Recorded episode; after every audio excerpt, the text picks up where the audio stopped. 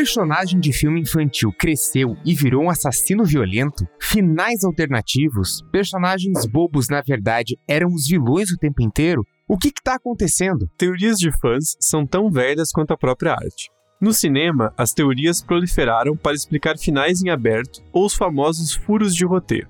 Algumas são tão malucas ou elaboradas que merecem a nossa atenção.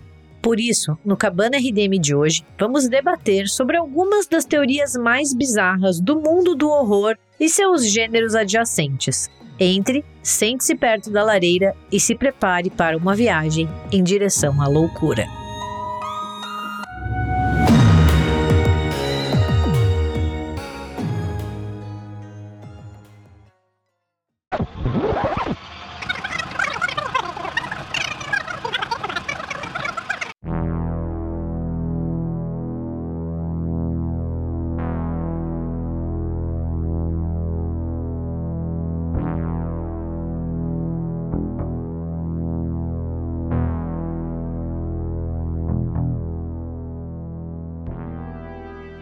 Eu vi esses dias um tweet que falava que, ah, homem também escreve fanfic, só que daí ele grava vídeo do YouTube e chama de teoria, né? Uns vídeos de 40 minutos, assim. final explicado. final, final explicado. E, pô, tem muita teoria bizarra, né, que mexe com o cinema de horror, né? Claro que no, no título a gente tá botando essas teorias bizarras do mundo do horror, mas vez ou outra vamos dar uma roubadinha aqui, porque tem umas teorias que adentram numa coisa meio, meio maluca, né? E, pô, teoria tem desde que que o, mundo é mundo, eu lembro muito que nesses livros do século XIX, depois tem um monte de fanfic, um monte de livro de fã explicando ah, o que os personagens estavam fazendo alguns anos antes. Isso até hoje é muito comum, né? As pessoas tentam preencher, às vezes, espaços que nem precisa, né? Acho que um dos, dos famosos é aquele do Toy Story, que a galera fica fazendo teoria do pai do Andy, e você fica, cara, ninguém quer saber do pai do Andy, não faz diferença nenhuma, né? Pô, os bonecos falam velho. O que, que você tá pensando no pai do Andy? Foda-se, né? Ou aquelas doidas de, ah, porque o Jack no Titanic ele era um viajante do tempo, porque ele fala de uma roda gigante. Dizer, ah, cara, para. Não, não, não, não. Eu gosto da teoria que o Jack nunca existiu e que era tudo alucinação da Rose. Essa é muito boa. Essa é, boa, essa, essa é, é boa, boa, essa é boa. Então tem umas, umas teorias, às vezes, muito malucas, muito, muito furadas. Vamos tentar fugir. Né? Aqui, as teorias que a gente vai falar aqui ou são ali ligadas ao mundo do horror e dá pra debater alguma coisa, ou são tão malucas que dá pra gente tirar uma, uma pira, assim, né? Então, vez ou outra, aparece uma galhofa. Mas vamos começar com uma das mais famosas, que coloca que o Kevin de Esqueceram de Mim cresceu e se tornou o John Kramer, o Jigsaw de Jogos Mortais. e por quê? Né? Caso você não tenha feito a ligação ainda, que é bastante óbvia, mas é porque em Esqueceram de Mim ele monta armadilhas com quem vai invadir a sua casa e ele demonstra ali uma grande felicidade quando as pessoas se machucam, né? E o, o Macaulay Culkin, né? Só para terminar o que eu vou falar, o, o Macaulay Culkin ele até faz algumas piadas sobre isso, diz que ele adora essa teoria e fizeram até um curta é, mostrando o futuro do Kevin como torturador. que é bem plausível, né? Porque o menininho ali, ele é um pré-serial killer, um pré-psicopata, né? Para mim faz todo sentido que ele virou o Jigsaw. E a história de origem perfeita do, do assassino slasher, né? Porque a família dele foi viajar e largou ele lá, porque ele é chato. né? Assim, ah, esquecemos o filho mais novo, mas ele é chato mesmo. Deixa ele lá então, né? Pô. Daí ele virou o John Kramer porque ele quer que as pessoas valorizem a vida. Assim como os pais dele nunca o valorizaram. Cara, perfeito! Fala, é, é, essa teoria é muito boa. É muito boa. É perfeito demais. Ele encaixa muito bem. O James Wan já fez piada com isso. Já falou, não, faz super sentido. Daí vem o pessoal, não, mas pela idade não poderia ser. Mas, cara, eu, eu, eu, eu não tô afim do detalhe. Só tô afim do, do ponto principal da teoria. O Kevin cresceu e virou Jigsaw. Não quero saber de idade, que não daria porque o John Kramer é mais velho. Quero nem saber isso. Isso aí é fácil de resolver. É, essa questão de tempo e tal. Isso aí é tudo muito fácil de resolver. Você bota que o Esqueceram de Mim tá um pouco mais pra trás trás, bota que Jogos Mortais tá um pouco mais pra frente e você dá um jeito, né? Então, fora dos detalhes, eu só acho interessante que o menino cresceu e virou um, um assassino.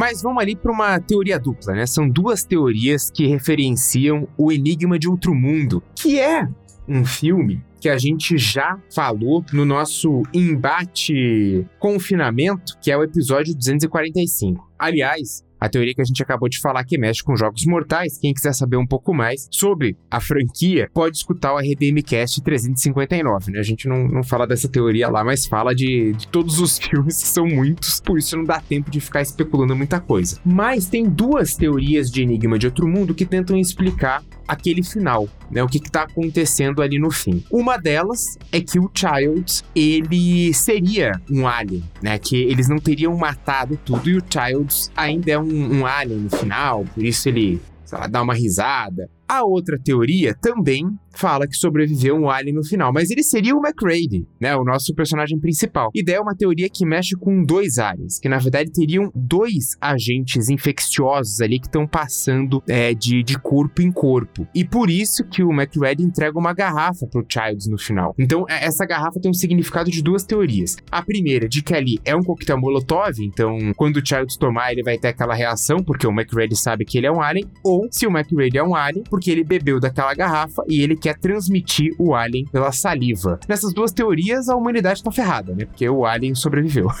É, o Enigma de Outro Mundo é um filme que ele é muito propício para esse tipo de teoria, porque o final é absolutamente em aberto, né? E assim, você percebe que não é uma coisa que o John Carpenter pensou o final e deixou para as pessoas adivinharem. É em aberto mesmo, né? Tem inúmeras possibilidades ali da, daquele embate entre os dois personagens e você escolhe a que você achar mais legal, né? Porque não, não tem muito como comprovar uma coisa ou outra, né? Então é, é um final aberto bem proposital, assim, que você consegue encaixar uma teoria que você quiser ali para dar uma explicação, né? Não tem como você comprovar ou nada, mas acho que é, é isso que falou, né? É, é essas especulações de fã, porque como o final aberto, abriu muito pra, pra interpretação.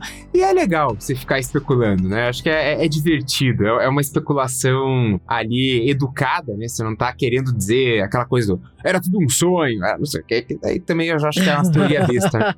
Mas é, é legal, porque o final fica aquele perigo ainda em aberto. Vou citar aqui também uma, uma teoria meio, meio ruinzinha, mas é que tem gente que liga o Necronomicon ao Jason Voorhees, né? O Necronomicon lá da, da saga do Evil Dead, e ligam isso com o Jason. Por quê? Por conta do Sexta-feira 13, parte 6, Jason Vive, né? Que é também conhecido como o melhor Sexta-feira 13. Ai, meu Deus, lá vai, lá vai. Ninguém dá bola, que ele para. É porque no, no nosso episódio Sexta-feira 13, eu até cito ali um momento do Jason Vive em que era para ter o Elias Voorhees, né? O pai do Jason estava previsto de aparecer. E ele que teria esse domínio do livro dos mortos pro Jason poder ali voltar várias vezes. Mas é uma teoria meio ruim, porque assim. Não tem no filme e ninguém se importa. Exato. Tipo, é, não tem nada a ver com as calças, porque, desculpe se você que criou essa teoria está nos escutando, nada é, não é pessoal. É o Braga. É. Se for o Braga, não peço desculpas.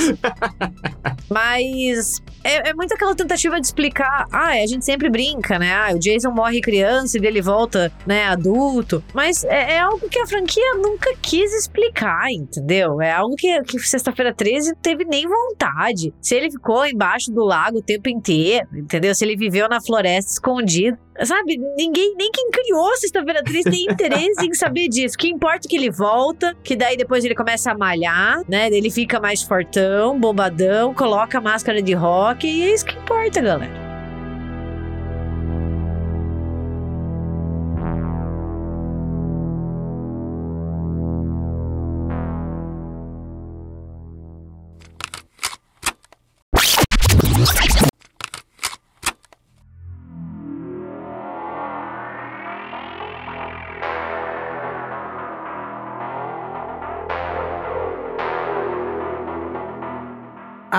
Próxima teoria até rendeu um episódio, né, o 362, que é A Fantástica Fábrica de Chocolate. O Willy Wonka é um serial killer e essa eu concordo 100%. Para mim, essa é a verdade absoluta sobre esse filme. O Willy Wonka estava matando crianças a rodo e completamente fora do radar da polícia. Então eu super concordo com essa teoria aí. Tanto que a gente tem até um episódio sobre essa brincadeira. Para mim faz muito sentido, porque o Willy Wonka ele é maníaco. Isso você olha na cara dele, independentemente da versão, nas duas versões dos filmes, ele é completamente despirocado das ideias ideias. E é só olhar para ele e saber que não vai dar boa. Então é, é muito plausível ele ser um assassino em série. Com traumas em relação ao pai. Acabou. Sim.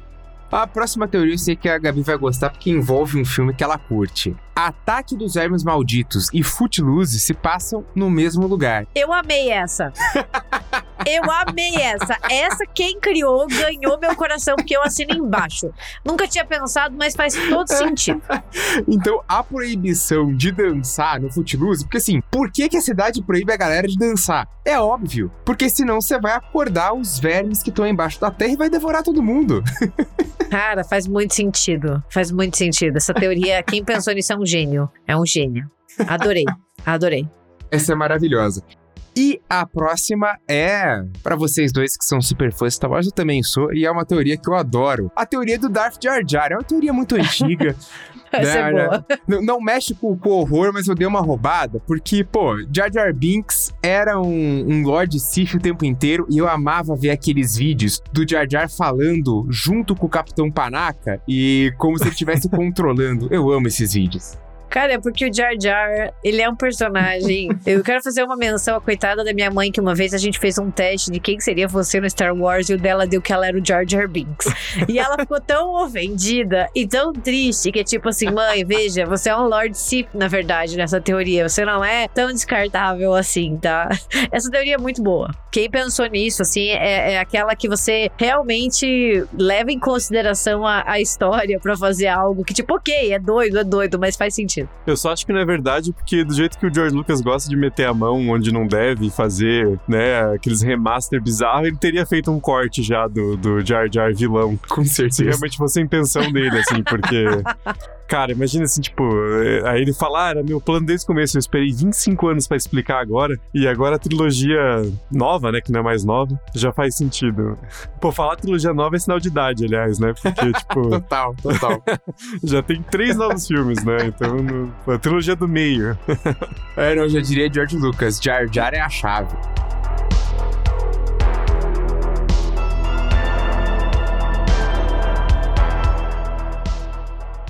Mas vamos partir ali já para anos 2000, porque O Abismo do Medo é um filme bem, bem legalzinho, que aliás até ah, pode ganhar um RDM aí, porque é um filme bem legal. Mas tem uma teoria que diz que, na realidade, não tem criatura nenhuma. A Sarah que matou todo mundo enquanto ela estava alucinando. É, deixa o filme bem, bem macabro. Na verdade, talvez mais macabro que com, com criaturas sobrenaturais. E isso ainda faz mais sentido se você lembra que o filme tem dois finais, né? Então, não vou dar spoiler, porque acho que vale a pena assistir e procurar os dois finais que o filme tem, porque um é muito mais sombrio e muda bastante o tom do filme, enquanto o outro continua também sombrio, mas menos sombrio. Então, tipo, meio que assim, um é, é fodeu e o outro é fodeu um pouquinho menos. Mas é um filme muito bom, concordo com o Braga, acho que Abismo do Medo é um, mereceria, assim, um RDM Cash. E faz sentido, né? Porque a personagem, ela passou por um trauma, daí ela fica ali na caverna, sei lá, tem toda a questão da claustrofobia, elas estão presas, sei lá, para mim, poderia também. Mas perde um pouco da graça, né? Porque o legal são as criaturas mesmo.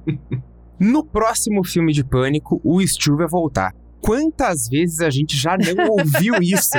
e continua a pira de que o Stu sobreviveu porque ninguém poderia morrer com uma televisão na cabeça. E toda vez que tem um novo filme de pânico, sai roteiro vazado, não sei o quê, porque o Stu vai voltar. É, esse eu acho que é a fanfic mais famosa que a gente tá falando, assim, uma das. Porque todo mundo que é fã de Pânico já falou alguma vez na vida. Não, mas nesse filme, o Matthew Lillard tá gravando, eu sei disso. Ele tá lá, por isso que ele sumiu, eu sei. ele voltou, vai voltar. Não, tá tudo bem. É ele quem tá orquestrando tudo da prisão, entendeu? Ele é o mastermind. Aham. Uhum. E é, essa teoria eu vi que ela, ela surgiu porque o Matthew Lillard gravou uma cena como figurante no Pânico 2. E tem um monte de gente que consegue localizar ele. Ele é uma das pessoas que passa na universidade bem no fundo. E tem gente que localiza ele e que usa isso para justificar que, olha lá, o Stu tá o tempo todo ali orquestrando tudo. essa lista, na verdade, mostra como a sociedade já foi mais inocente, né? No, nos anos 90, pô, a galera que tinha tempo livre fazia teoria com filme, né? Não, não falava de, de vacina, de né, dessas coisas bizarras. Ou mostra como as pessoas são desocupadas. Eu incluo nós mesmos nessa, nesse desocupados, porque a gente tá falando sobre isso, né? Mas até a gente tem um episódio sobre franquia Pânico, né? Que é o 281, RDM Cast 281. E que também tem todo essa, essa lenda urbana em volta do Stu, além do que o Braga falou. É muito alimentada pelo roteiro vazado e pela troca de roteiros do Pânico 3, né? Que também ia ter o Stu, ia ter umas coisas assim. Daí o Matthew Lillard, ele adora colocar lenha na fogueira. Ele adora dizer, não, mas eu ia voltar, mas daí não deu, entendeu? Daí todo mundo fica, putz, mas agora vai, entendeu?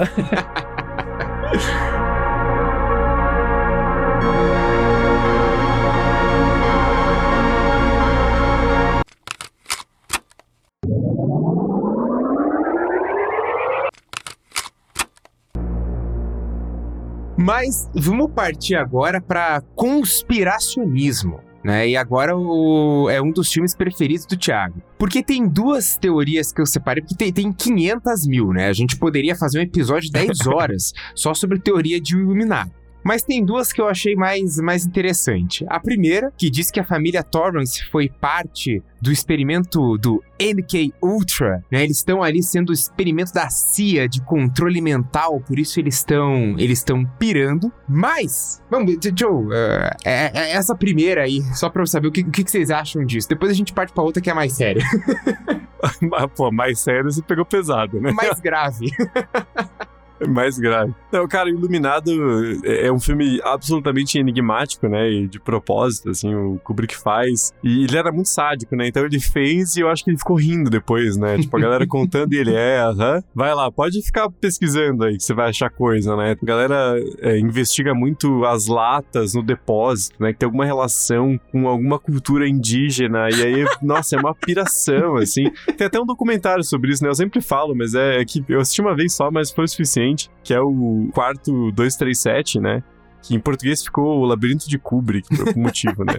Que é um filme só com esses, esses pirados, assim, falando. E os caras falam com uma convicção, velho, que você, você compra, assim. Você fala, não, cara, pô, o cara passou tantas horas investigando essa merda, ele tem que ter alguma coisa ali, né? E é sempre essas teorias piradas, assim, os caras falando que, ah, se você começar o filme pelo final e projetar ao mesmo tempo, é uma pira. Claro que é uma pira, não é pra fazer isso, porra. Ideia errada do caralho. Mas quer falar de pira? Vamos dar um salve pros terraplanistas, que eu duvido que nos ouçam, porque a outra teoria do Iluminado é que ali o Kubrick admite que ele filmou o pouso na Lua. Ah, vai se fuder. vai se fuder, velho. Por que, que o Kubrick iria filmar o pouso na Lua? Primeiro assim, né, que... Ai, ai, ai, meu, meu cérebro tá encolhendo com isso aqui. Não, mas pera aí, Gabi, que você vai ficar mais braba ainda. Porque quais são as evidências do pessoal da, da Terra plana aí? O número do quarto, 237, se refere à distância da Terra à Lua em milhas. Na verdade, são 238.855 milhas, mas arredondando dá 237. Roubando uma, uma, um pedacinho ali, ninguém viu. Arredondo da pi que, que, que dá certo. É, considera a pi como 3, né? As gêmeas bizarras que aparecem no corredor são um símbolo do projeto Gemini, gêmeos da NASA. Nossa, cara, puta que me pariu. Os ursos empalhados, que são animais comuns na União Soviética, na Rússia. Achei que ia falar que são animais comuns na Lua. no lado escuro da Lua, né? Onde toca Pink Floyd, na verdade, são os ursos que tocam Pink Floyd na Lua, sabia? Então ele seria uma referência à corrida espacial. Mas agora vem a cereja do bolo. Quando o Jack vai datilografar all work and no play, né? Aquele só, só trabalho sem diversão, o all é todo, né? Sempre. ALL parece A11, que é o código da Apollo 11. Então tá Nossa. mais do que provado aí que o pouso na Lua não existiu, que foi o Kubrick que filmou. Isso é uma aula de viés de confirmação, né? Quando você é burro, tudo faz sentido, né? Se você parte de um pressuposto, uma teoria estúpida, você vai achar evidência, porque você, é, né, você vai fazer uma ligação causal ali e achar que tudo faz sentido, né? Porque tem a, o suéter do Danny também, né? Que é, é, o suéter tá escrito Apolo 11. Né? Eu acho, eu tenho certeza que o Kubrick fez sacanagem, cara, porque ele sabia que tinha essas teorias idiotas. Sim. Aí ele falou, cara, essa galera é muito desocupada. Pera aí, deixa, deixa eu jogar mais lenha na fogueira, né? Aqui, né? Sacanear esse filho da puta. Mas deixa eu partir para última teoria aqui, que é do filme Coraline, que a gente falou, na verdade, delas no nosso episódio 290, né? O Thiago, eu lembro que ele disse do vizinho Bobinski, né? Que tem toda essa teoria que ele esteve em Chernobyl, por isso ele é azul, e que a Coraline nunca saiu do outro mundo, né? Na verdade, ela tá presa ali nesse nessa outra dimensão. Eu acho interessante, principalmente a do Bobinski, porque tem bem mais evidência, né? De medalha e tal, mas aquela não saiu do outro mundo eu acho bastante macabro.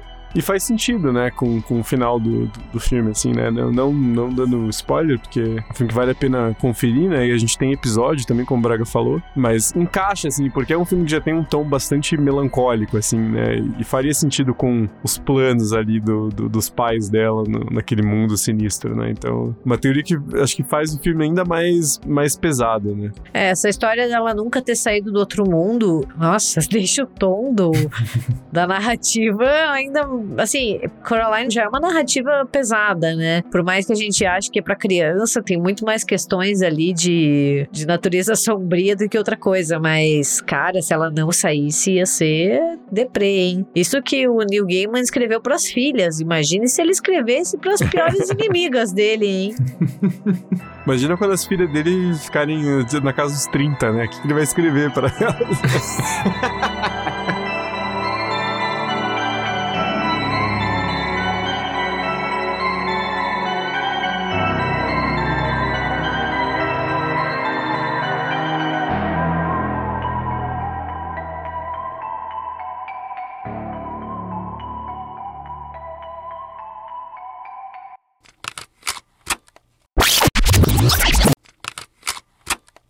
Mas deixa só eu convocar aqui uma rodada bônus, né? Então dá até pra tocar uma, uma musiquinha de bônus round do, do Street Fighter aí na, na cabeça de vocês. porque é sobre uma série que vocês me influenciaram a ver e eu virei fã da série. Então, The Office. O que vocês acham sobre a teoria que diz que o Toby é o estrangulador de Scranton? Eu quero só falar uma coisa. Scranton, what? The Electric City. É a minha parte preferida da série. Eu adoro a, o rap que o Michael e o Dwight fazem. E eles ficam, tipo, fazendo um clipe musical que eles estão com umas toucas, acho sensacional. Precisava compartilhar isso com o mundo. Cara, faz muito sentido. De verdade, eu acho agora que o Toby é o estrangulador de Scranton e eu vou ter que rever The Office só pra poder comprovar isso. E faz sentido também porque ele tem um hiato da, da participação dele na série, né? Isso. Que era pra entrar Holly. E daí ele fica, tipo, umas duas temporadas que, que ele tava na Costa Rica, né? Acho que ele foi preso, na real, e não conseguiram evidências suficientes e ele acabou sendo solto, né? Eu acho que, porra. Por isso que o Michael odeia tanto ele, né? ele sabe sabe de alguma coisa que ninguém mais sabe, né? Tem toda uma pira que ele tava em fuga, que ele teve que ir pra, pra Costa Rica, na verdade, para fugir, e que depois ele participa do júri do estrangulador de Scranton, e por isso que ele fica tão feliz e quer contar para todo mundo, porque ele conseguiu se livrar, ele, conseguiu culpar outro cara. Mas eu acho que uma, uma grande parte dessa diversão, né? Não é, não é pra ser também aquela especulação, tipo, a galera da, da Marvel lá que só quer criticar, que fica achando que vai ter Mephisto a todo momento e daí não tem, daí, ah, esse filme é uma porcaria. Não é, não é pra isso.